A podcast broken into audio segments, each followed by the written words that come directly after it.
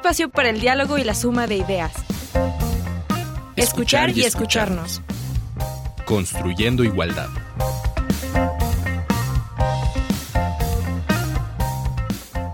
Bienvenidas, bienvenidos, bienvenides. Vamos a platicar hoy sobre las paternidades. ¿Qué sucede? ¿Cómo es ser padre en los escenarios de vida y los escenarios laborales? Invitamos hoy a Alejandra Salguero Velázquez. Ella es maestra en psicología y doctora en sociología. Ya nos platicará un poquito más sobre lo que hace. Alejandra, qué bueno que nos acompañas. Muchísimas gracias. No, pues muchas gracias por la invitación. Un gusto para mí compartir este tema. Y cuéntanos, ¿qué haces Alejandra? ¿Por qué estás cerca del tema de las paternidades? Bueno, porque este, bueno, en primera instancia soy profesora universitaria, soy profesora titular de la carrera de psicología en la tesis Tacala. Ahí me pueden localizar para cualquier cosa en el área de investigación. Fue la línea de investigación que agarré para la tesis doctoral y originalmente yo entré trabajando el significado y la vivencia de la paternidad como proyecto de vida en los varones un tema raro. En principio, imagínate que yo terminé en el 2002 el doctorado. O sea, estamos hablando de 20 años atrás, ¿no? Cuando esto pues no se hablaba, no se nombraba, mucho menos, ¿no? O sea, se podría, se podía socializar. Debido otras generaciones de padres, ¿no? También otras a la estructura social, sí. Y bueno, pues vamos a hablar un poco sobre cómo es ser padre y para ello preparamos un Vox Populi y preguntamos a varios padres cómo ha sido ser papá y cómo han conciliado su trabajo con la familia. Vamos a escuchar.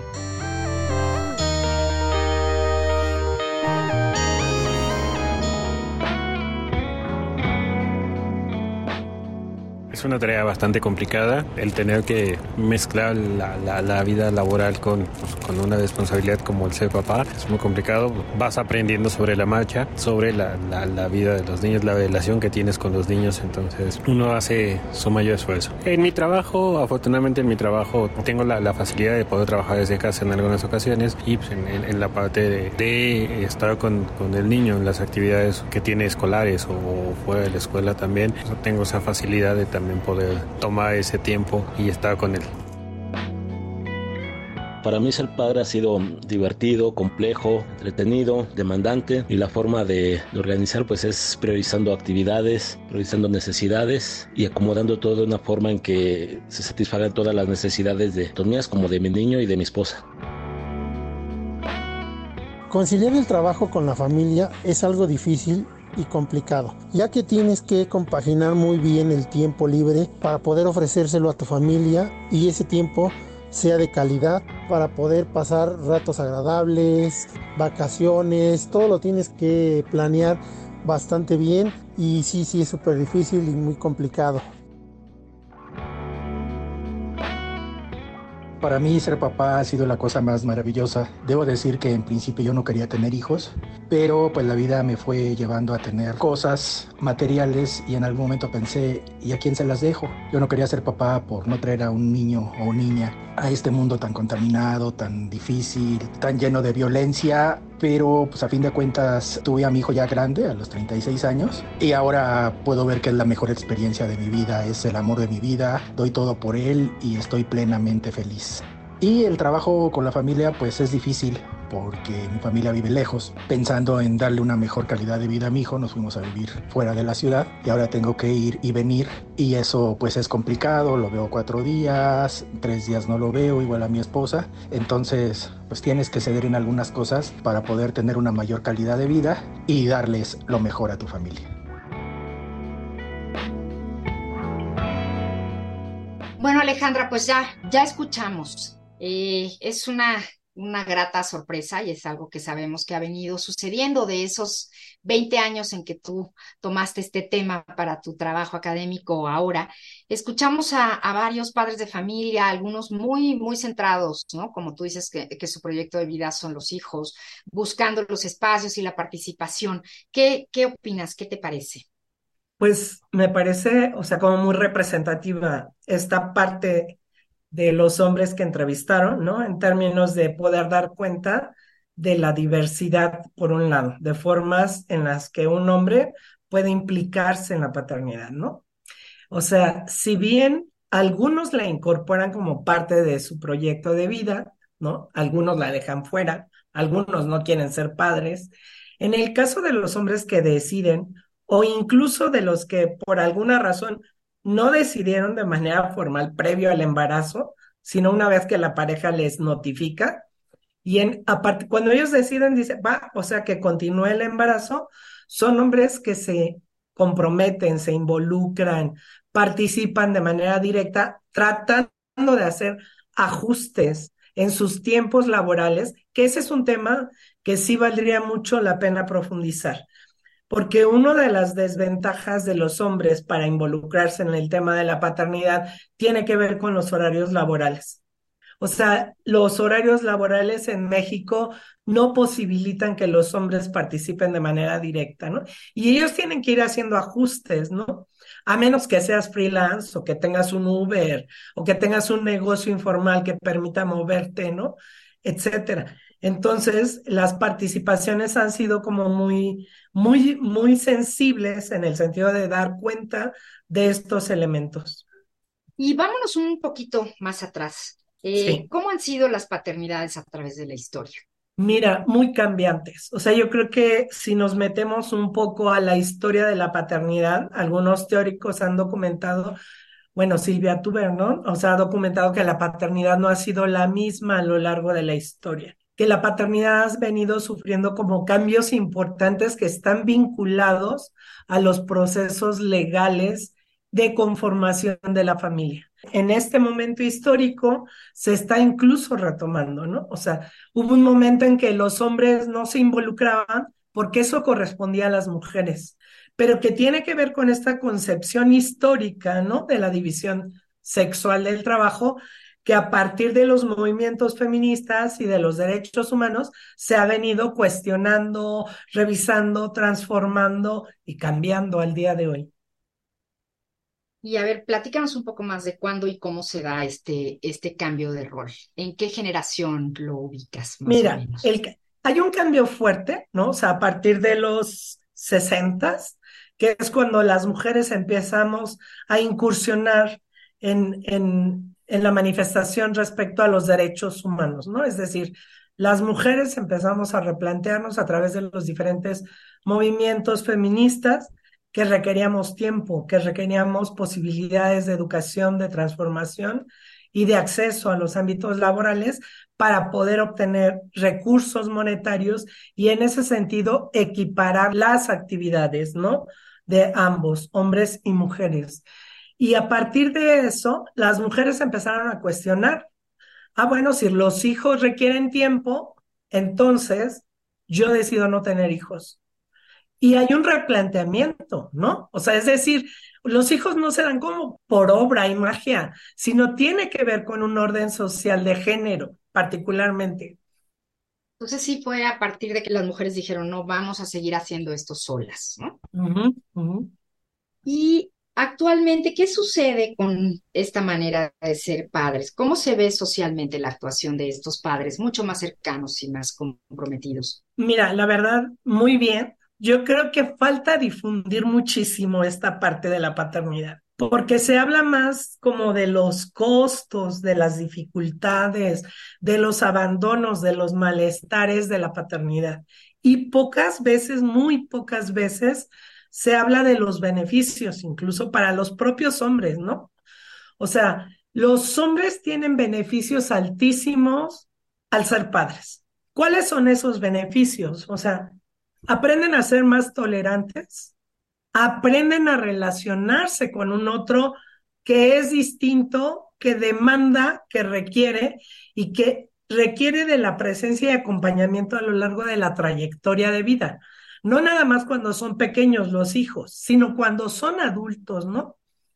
Recién estamos terminando una investigación sobre paternidades con hijos e hijas e hijes adultos y entonces vemos que los padres siguen acompañando, que siguen cuidando, que siguen proveyendo, no nada más económicamente, afectivamente a los hijos, ¿no?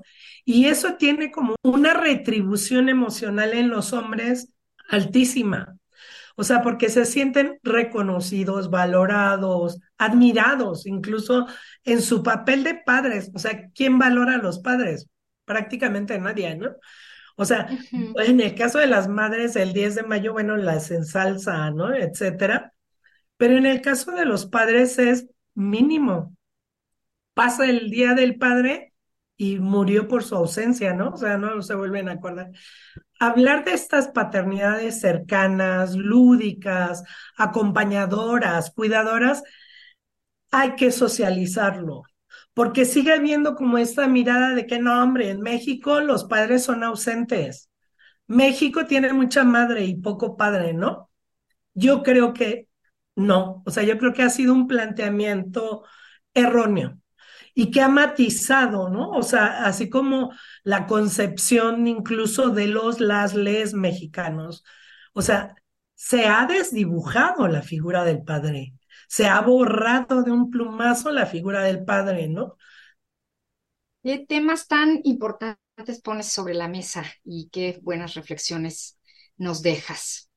el asunto de los padres de hijos adultos, el asunto de los abandonos, ¿no? De, me parece una manera muy, muy interesante de abordarlo, Alejandra. Muchísimas gracias de darnos todos estos puntos para la reflexión. Y si te parece, continuamos. Vamos ahora con nuestra canción. Justamente Alejandra Salguero, nuestra invitada, hoy estamos hablando de paternidades, escenarios de vida y laborales, nos propuso la canción Estos locos bajitos de Joan Manuel Serrat que pues bueno, qué presentación necesita Joan Manuel Serrat, cantautor, compositor, actor, escritor, poeta y guitarrista español, este, todas las historias que nos ha contado a lo largo de nuestras vidas, ¿no? Sobre todo a las personas de mi generación y tal vez un poco más, más arriba. Entonces vamos a escuchar estos locos bajitos.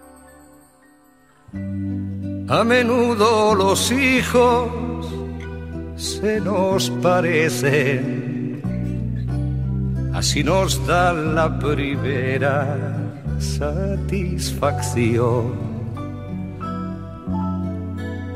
Esos que se menean con nuestros gestos, echando mano a cuanto hay a su alrededor esos locos bajitos que se incorporan con los ojos abiertos de par en par. Sin respeto al horario ni a las costumbres y a los que por su bien hay que domesticar. Niño, deja ya de joder con la pelota. Niño, que eso no se dice, que eso no se hace, que eso no se toca.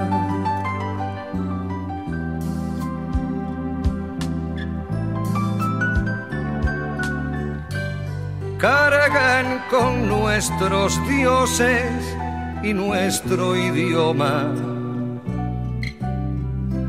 nuestros rencores y nuestro porvenir.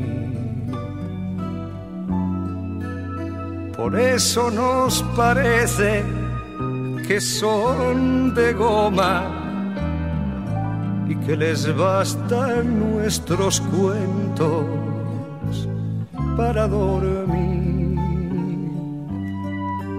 Nos empeñamos en dirigir sus vidas sin saber el oficio y sin vocación. Y les vamos transmitiendo nuestras frustraciones con la leche templada y en cada canción.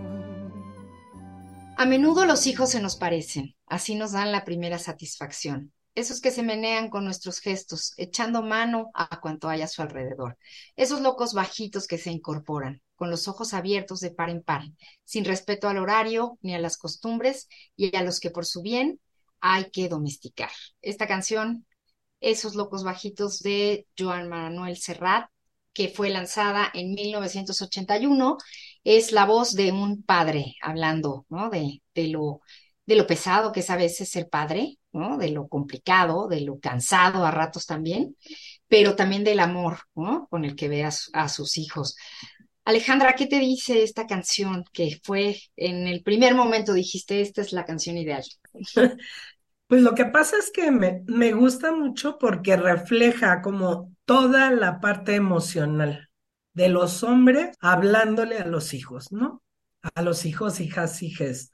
Estos hombres que de alguna manera, además por los estereotipos de género, pareciera ser que los hombres no sienten y por lo tanto no manifiestan emociones, lo cual la canción desmonta, porque cuando la escuchas eh, es como si hicieras un recorrido, ¿no? O sea, a lo largo de la trayectoria de vida de los hijos, de las hijas, y donde los hombres se van involucrando en ese proceso de acompañamiento. Y donde además, en la medida que la va tocando y la va cantando, pues invita a sensibilizar y a decir, por supuesto que los hombres también sienten, también están emocionalmente implicados en la vida de ese otro otra que sí trastoca o sea, por supuesto que los hijos trastocan la vida, ¿no? Pero que al mismo tiempo, pues tienen así como, no sé, repercusiones, no nada más a nivel emocional, sino de vida completa, enormes para los hombres, para las mujeres, para todos los que habitamos este planeta, ¿no? Y bueno, pues ya nos, nos hablaste un poco de, de cómo se viven las, las paternidades, pero quisiéramos ah, abundar un poco más en los escenarios laborales y en la vida diaria. ¿no? Platícanos qué has encontrado. Pues mira, de lo que te puedo hablar son justamente como de los resultados de investigación.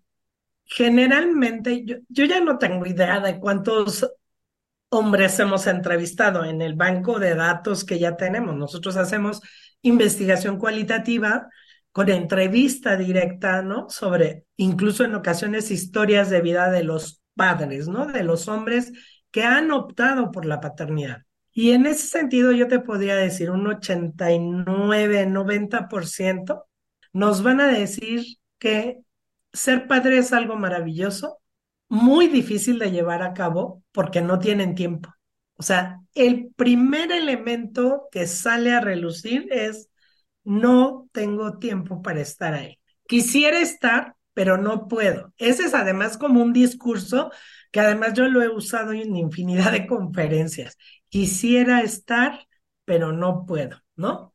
Quisiera estar porque es importante, necesario, maravilloso, etcétera. Me encantaría ir por mis hijos al colegio, pero no puedo. ¿Qué, ¿Por qué razón no puede? Y ahí el 100% prácticamente te va a decir por el trabajo. Por el trabajo.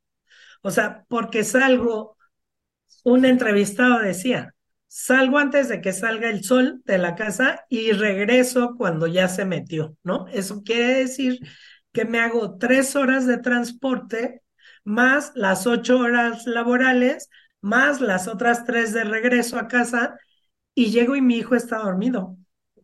Entonces, eh, la estructura, ¿no? O sea, entre de la propia vida cotidiana, entre el trabajo, la familia, no hay posibilidad, ¿no? O sea, como señala José Olavarría, un teórico también de las masculinidades y las paternidades, es que realmente con quien tendríamos que cuestionar es con el orden social de género y con la estructura laboral, ¿no?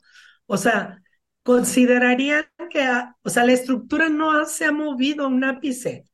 Nosotros, o sea, se han aumentado los salarios. Maravilloso, maravilloso, ¿no? O sea, es una parte importante, pero los horarios son los mismos. permisos paternal, para paternar, para, para la parentalidad, ¿no? O sea, los permisos por paternidad. Si se enferma mi hijo, ¿puedo pedir permiso para ir a atenderlo? Yo creo que un 40% de las empresas. Las demás es que no tiene esposa. Y esos son temas, ¿no? O sea, que se tienen que poner en la mesa de discusión. Pues sí, pero mi esposa también trabaja. Entonces, puedo ir a el colegio de mi hijo porque va a tener una presentación, no sé, se va a disfrazar de pollo y lo quiero ver. Y entonces te dicen, no, pues eso no es importante, eso no es para hombres, ¿no? Entonces, las posibilidades en la propia cotidianidad, pues se ven afectadas, imposibilitadas muchas veces, porque el papel principal se sigue otorgando a la proveeduría. Y eso, pues la proveeduría son ocho horas completas más. Si no alcanzan los recursos económicos, o sea, tenemos como un 60% de padres que nos han dicho, pues me he conseguido otro trabajo. Entonces tienes padres que tienen dos o tres trabajos más las chambitas. Y las chambitas son de sábado y domingo. O sea, ¿a qué hora ven a los hijos? Es bien, bien complicado, ¿no? Por eso es que justo este, desde la voz de ellos, ¿no? O sea, es súper complicado como, como, como estas cosas que te estoy comentando. Y entonces, bueno, los padres están intentando hacer su trabajo de padres, ¿no? Más cercanos, más amorosos, más cuidadores. Pero hay otra parte que, que tendría que hacer su parte para, para proteger, para que esto sea más, más real. Entonces, ¿qué habría que hacer en cuanto a políticas públicas? ¿Quién tiene que hacer algo y qué se puede hacer? Mira, yo creo que sí hay mucho que trabajarle a nivel de política pública, ¿no? Y hacer el señalamiento que la política pública no la hacen los otros, o sea, implica a la sociedad en general solicitar y demandar estas cosas en los diferentes foros. Este es uno, ¿no? Este es uno muy importante porque la política pública se integra de las opiniones justo de la sociedad civil y del público, del público en general. Entonces, puede ser desde este espacio hasta cuando nos paramos en la Cámara de Senadores para decir, a ver, amplíen la licencia por paternidad, por favor, ¿no? O sea, mira, al final ni siquiera es este cuestión de algún partido político, es un derecho humano. Y como derecho humano, se tiene que pensar también en los hombres más allá de los estereotipos de género, más allá de la proveeduría. Si queremos generar un, de verdad, o sea, un mundo más sensible, más cercano, más, más acompañado, más cuidador, tenemos que empezar a cambiar las cosas. En ese sentido, ¿qué podríamos trabajar en política pública, no? el, que ya se ha avanzado poquito. O sea, si yo te digo que hace 20 años empecé a trabajar el tema de la paternidad, pues bueno, ya traía como 10 años antes que publicamos además un artículo en un, en un capítulo de un libro sobre políticas públicas y licencias por paternidad justamente. Y entonces, o sea, imagínate que hace 28 años ya lo estábamos pidiendo, ¿no? O sea, que se amplíen el número de días para la licencia por paternidad. Bueno, o sea, en el Politécnico, que es como de las instituciones más avanzadas, o sea, que empezó justamente con este tema, o sea, empezaron otorgando, otorgando 14 días y era así inimaginable. Un, exceso, decían en muchos lugares. Exceso, exceso, inimaginable. Es una locura, ¿no? Y entonces, o sea, la directora de género, de la unidad de género en ese, en ese tiempo, ¿no? Decía, resulta que es un exceso y muchos hombres no quieren tomarla. Y entonces decía, ¿por qué no la quieren tomar, no? Por el, el fíjate nada más, por el cuestionamiento y la crítica de los otros. Los otros compañeros, y estamos hablando de una institución pública educativa. es que los otros me señalan, ay, sí, ya ahí va, ¿no? O sea, a cuidar a su hijito, ¿no? Entonces, el tema, o sea, resistir, ¿no? Entrar a los procesos de resistencia contra los otros, no nada más los hombres, las propias mujeres, es uno de los elementos importantes.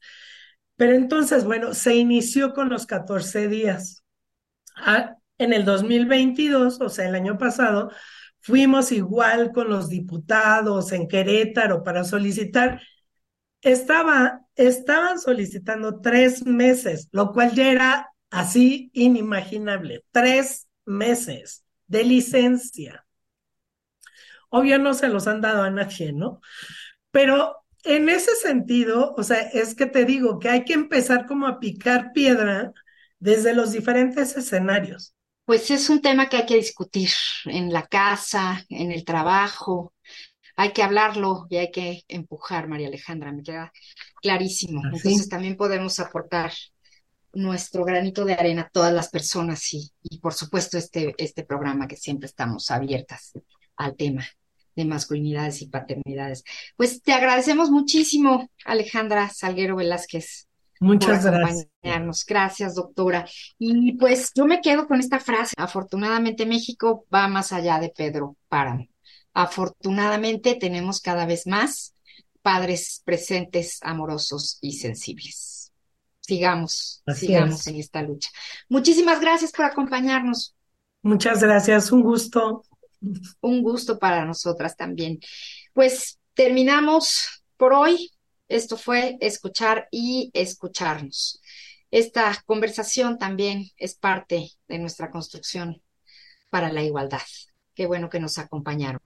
En la producción, Silvia Cruz Jiménez y Lisbeth Mancilla, y yo soy María Amalia Fernández. Nos escuchamos la próxima semana. Palabras copio.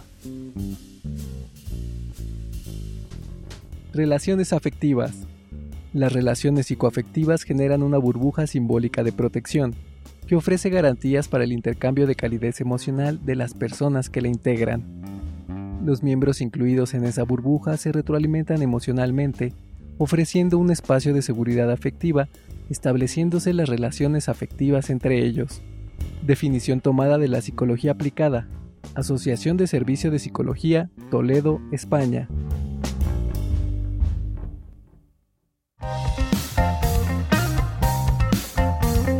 Un espacio para el diálogo y la suma de ideas. Escuchar y escucharnos. Construyendo igualdad. Una producción de Radio UNAM.